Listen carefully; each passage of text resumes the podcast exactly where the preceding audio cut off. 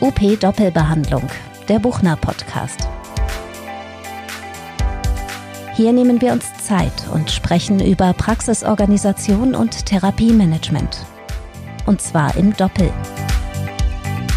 Mit Politikern, Praktikern, Krankenkassen, Patienten, Ärzten, Therapeuten und Ihnen. Herzlich willkommen bei UP Doppelbehandlung, dem Podcast von Buchner. Mein Name ist Ralf Buchner und heute bin ich zusammen mit meinem Kollegen. Ich bin Björn Schwarz und ich sage auch Hallo. Hallo Björn. Hallo Ralf. Ja, und äh, was wir machen heute ist, dass wir sozusagen eine neue Reihe anfangen, nämlich wir gucken, worüber wir berichtet haben und was daraus geworden ist. Und wir haben vor zwei Jahren berichtet über Investoren in der Heilmittelbranche, also Verkettung von Praxen. Ich kann mich noch gut erinnern, das war ein Aufmacher, ein Schwerpunktthema an der OP. Ich kann mich noch an die Kollegin aus Hamburg erinnern, die als ähm, Porträt auf unserer OP war. Das hat viele Kunden, habe ich darauf angesprochen, gesagt, oh, das war eine coole Sache, das hat Spaß gemacht, das zu lesen. Und jetzt ist für dich mal interessant, was ist daraus geworden und hat der Artikel Sinn gemacht? Ja, die Kollegin, die das damals verkauft hat, ihre Praxis, das war Anita Brüche, unser Covergirl. Genau. Und äh, die hat verkauft an die damalige Rädergruppe, die aber gleichzeitig äh, von Waterland aufgekauft worden ist, Investor. Genau, und dadurch gab es dann eben einen Führungswechsel auch bei der Rädergruppe und auch eine Umbenennung. Das nennt sich jetzt Atera und ist jetzt eine große Praxiskette, die deutschlandweit Praxen betreibt und auch immer weiter Praxen aufkauft. Genau. Und äh, da haben wir als Gesprächspartner den Albrecht Grell, das ist der Geschäftsführer der Atera-Gruppe, einer der beiden Geschäftsführer, und Anita Brüche gehabt. Und wir wollen einfach jetzt mal so einen Rückblick machen. Was haben die so erlebt in der, in der Geschichte und wollen uns das angucken. Also nochmal als Hintergrund, äh, wir haben ja, früher bestand die ganze Branche aus lauter kleinen Praxen. Inzwischen haben einige Kolleginnen und Kollegen auch Filialen aufgemacht im kleineren Stil und es gibt auch ein paar größere Ketten. Und es gibt immer mehr Leute, die sagen, oh Mann, da kann man Geld verdienen. Die GKV zahlt einigermaßen, wenn man das gut organisiert, kann man damit Geld verdienen. Genau, und der Verkauf an eine Kette ist eine Möglichkeit, Ausstieg aus, dem pra aus der Praxis. Ähm, und wir haben mal den Alfred Gell gefragt, was sind denn so Gründe, warum Kollegen ihre Praxen an Investoren verkaufen? Zum einen ist da das Alter. Irgendwann kommt jeder einmal als erfolgreicher Praxiseigentümer in eine Phase, wo er sich mit der Frage beschäftigt, wie es denn mit dem Patienten und dem Mitarbeiter weitergeht, weil man selber nicht mehr an der Bank stehen kann oder eine Praxis leiten kann. Und dann schaut man typischerweise in die Praxis hinein sieht, dass es dort keinen gibt, der bereit ist, das wirtschaftliche Risiko zu tragen oder auch die finanziellen Möglichkeiten hat, eine Praxis zu kaufen. Und dann schaut man nach draußen. Das ist ein ganz klassisches Modell. Es gibt dann diejenigen, die häufig ein bisschen jünger sind, die anderes Lebensmodell entwickeln. Die wollen sich neuen unternehmerischen Herausforderungen widmen, überlegen auszuwandern. Solche Fälle haben wir auch häufig bei uns in der, in der Anbahnung. Und last not least gibt es wirklich überzeugte Therapeuten, die auch unbedingt weiter als Therapeut arbeiten wollen, aber die die Vorteile eines großen Verbundes sehen, der ihnen vielleicht Verwaltungsaufgaben abnimmt, der sie finanziell stützen kann. Und das sind so klassische Gruppen, die zu uns kommen, völlig unabhängig von Corona oder ähnlichen Problemsituationen. Ja, das kenne ich auch. Also ich weiß nicht, wir machen ja beide auch Beratung unterwegs mhm. und mein, mein Lieblingsfall ist ein Kollege, ich glaube ein Ergotherapeut war das, der eine Currywurstbude aufmachen wollte und seine Praxis verkaufen wollte, damit er dann mal was anderes machen kann. Und solche Leute scheinen, also genau. sowas gibt es dann. Ne? Wir machen auch beide dieses Seminarausstieg, Ideen für die Ausstieg aus der Praxis. Und da ist ja das Thema Verkaufen an eine Kette eine Option, die ja. wir vorstellen.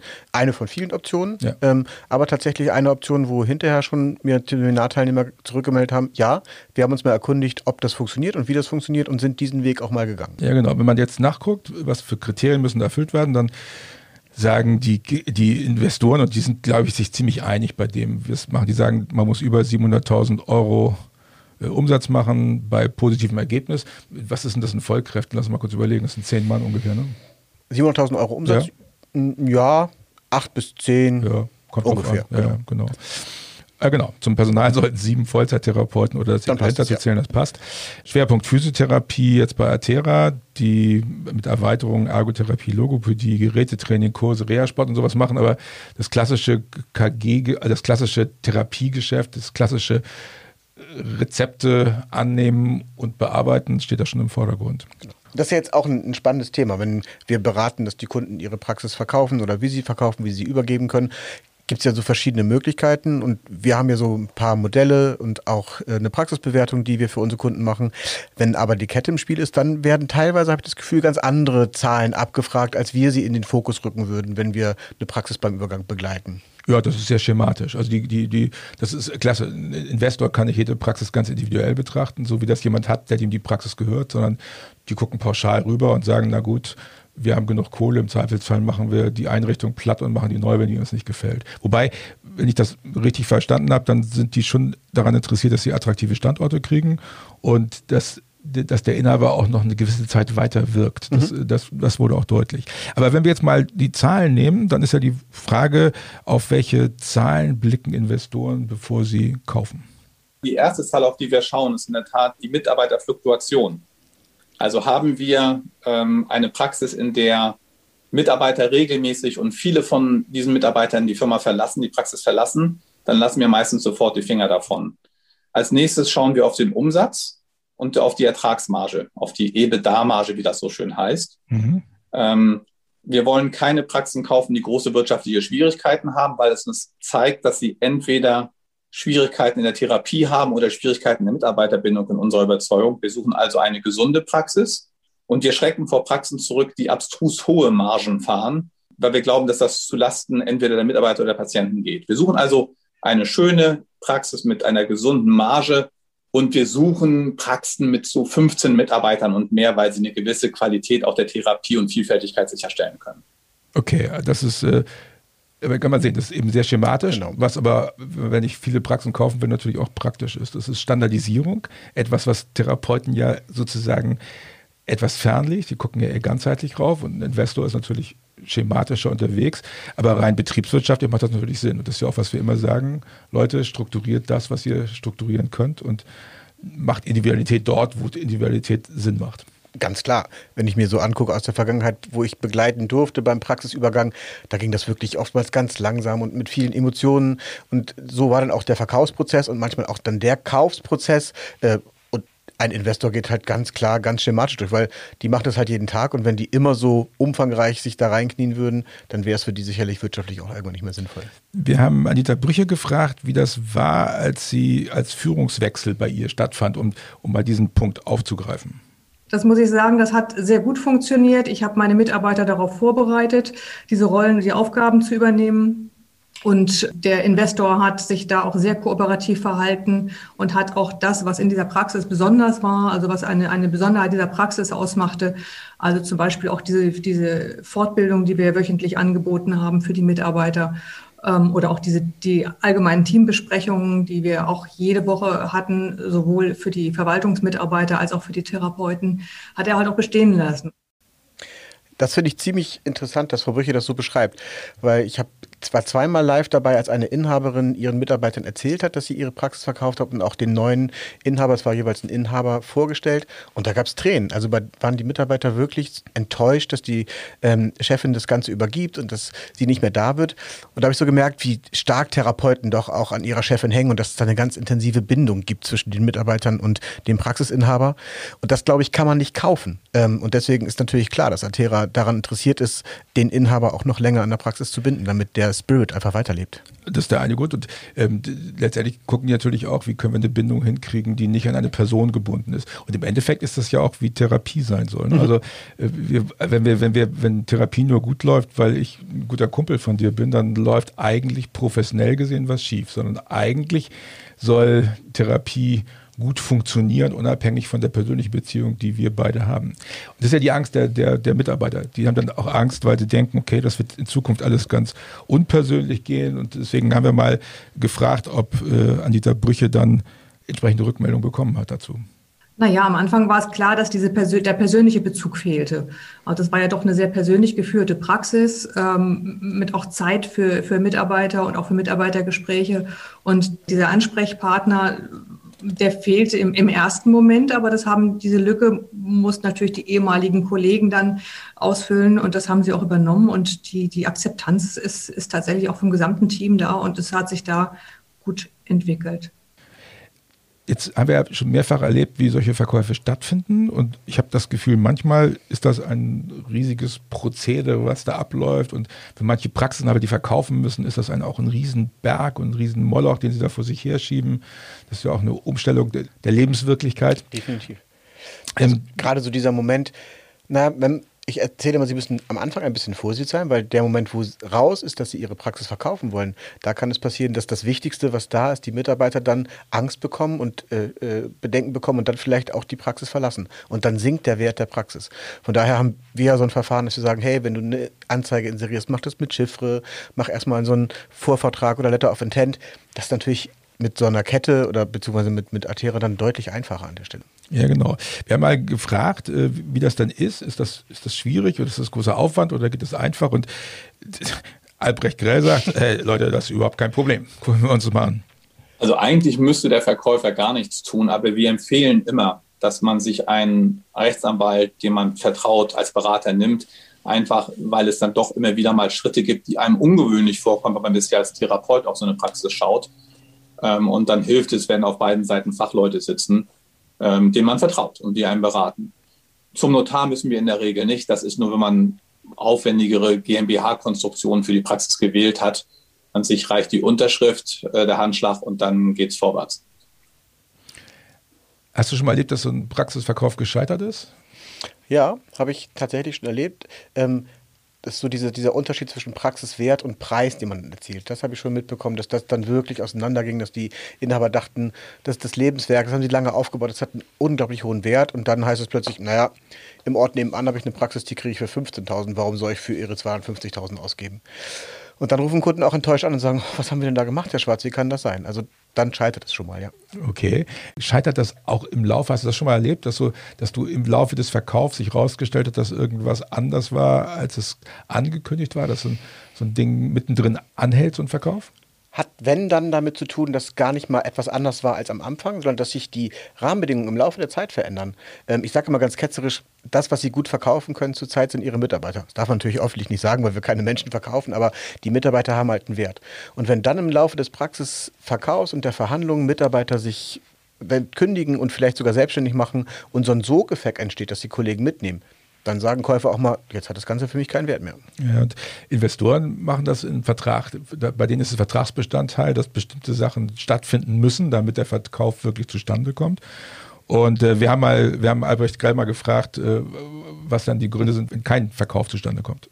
Ähm, es dürfen von den kritischen Mitarbeitern, die definieren wir dann gemeinsam mit dem Verkäufer, äh, dürfen maximal ein oder zwei, das hängt ab von der Praxis, von der Praxisgröße abspringen. Ansonsten ähm, wird daraus nichts. Was wir verhindern wollen, ist, dass jemand weiß, dass sich da ein großes Team aus der Praxis selbstständig macht im April und im März jubelt er uns einen Vertrag noch unter zum Kauf der Praxis und zwei Wochen später sind alle weg. Um das zu vermeiden, ähm, legen wir da auf großen Wert. Ja, sowas habe ich auch schon erlebt. Also, das ist in Praxis, also als, die, als Mitarbeiter mitbekommen hat, ja. das soll verkauft werden, dann macht er sich schnell selbstständig. Das ist natürlich doof. Insofern hilft es, glaube ich, auch, dass man das intern dann irgendwann auch sauber kommuniziert und die Mitarbeiter einbindet. Ne? Und das ist einbindet, gerade vor dem Hintergrund, weil Mitarbeiter natürlich auch Bedenken haben, wenn da jetzt so eine große Kette kommt, was verändert sich für uns alles, was müssen wir aufgeben, ähm, wo, an welcher Stelle können wir die Qualität, die wir eigentlich als Qualität empfinden, aufrechterhalten. Die Bedenken, finde ich, sind total valide, das ist okay.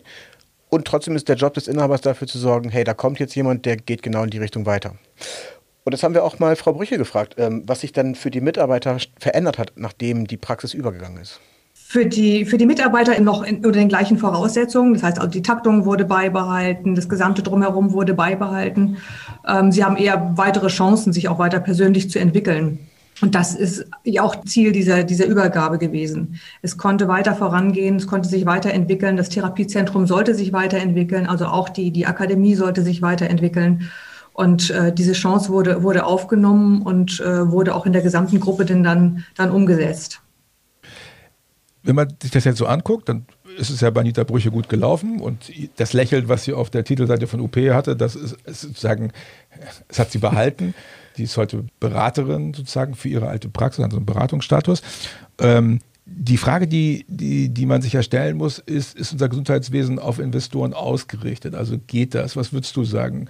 Haben Investoren eine Berechtigung äh, im Gesundheitswesen? Bringt die das, das nach vorne oder ist das mit den kleinen Praxen viel besser? Also aus meiner Sicht, gerade wenn wir so in die Zukunft gucken, was Digitalisierung angeht und ähnliches, dann gibt es auf jeden Fall eine Berechtigung, größere Einheiten auch zu, äh, zu finden und ähm, diese Effekte zu erzielen, das Ganze skalieren zu können bei einer gemeinsamen Rezeption, ein gemeinsames IT-System und ähnliches. Ja, das ist ein Markt für Investoren. Ja, ja, klar, aber die Herausforderungen sind ja auch dramatisch. Wenn ja. wir plötzlich transparente Dokumentationen machen müssen, wenn wir Sprachen sprechen müssen, die digital auswertbar sein sollen, das ist schon nicht ganz ohne. Und äh, wir haben dann sozusagen zum Abschluss des Gesprächs mit, mit Anita Brücher dann nochmal gefragt, ob sie denkt, dass das Gesundheitswesen Platz hat für Investoren. Das denke ich schon. Am Anfang war ich auch vielleicht ein bisschen, bisschen skeptisch, aber doch, ähm, diese Investoren haben doch einen großen Vorteil für die Entwicklung. Also es ist ja nicht nur jetzt äh, in, in der jetzigen Situation, dass es viel Unterstützung jetzt zum Beispiel bei, bei, bei diesen ganzen Anträgen, den ganzen Formalitäten in der, in der Pandemie gab, sondern dass es halt auch Zukunftschancen gibt, äh, in der Digitalisierung zum Beispiel. Da hat auch so eine große Gruppe oder ein, ein Investor hat natürlich auch einen finanziellen Background, da die, die Praxen weiter auszustatten. Ja, das glaube ich auch. Ähm, äh, das geht auch, glaube ich, noch weiter. Also große Investoren können auch Einfluss nehmen auf Krankenkassen, können Sonderverträge machen, können eigene Schulen aufmachen im Endeffekt. Also da, da, kann man schon so eine relativ große Wertschöpfung innerhalb einer Kette finden. Das wird sicherlich die Branche so ein bisschen verändern. Ne? Denn ja, und auch mit Blick auf die Mitarbeiter.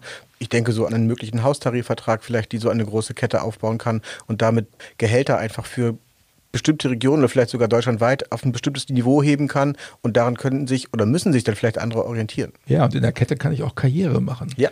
Das ist ja etwas, was in der klassischen Heilmittelpraxis praktisch nicht funktioniert.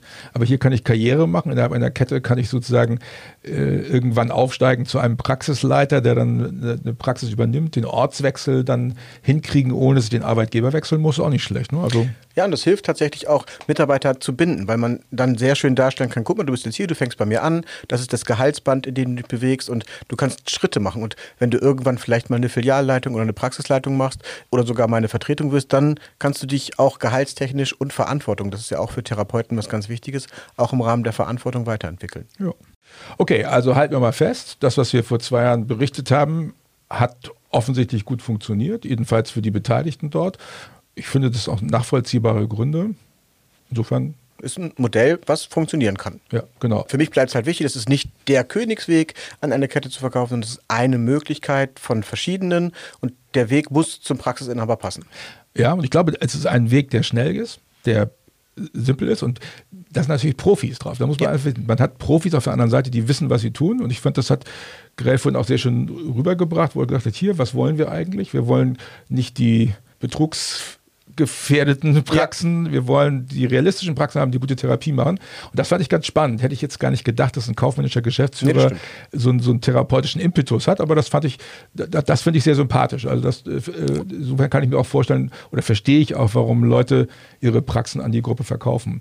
Und ich glaube, dass, wenn man sich anguckt, was äh, Waterland zum Beispiel noch für Investments hat im Gesundheitswesen, dann sind das durchaus Angebote, Leistungserbringer, die auch sehr stark einen therapeutischen Impetus haben, ja. die, die eine eigene Agenda haben, die Dinge verbessern wollen. Das ist bestimmt spannend, an solchen Projekten mitzuarbeiten.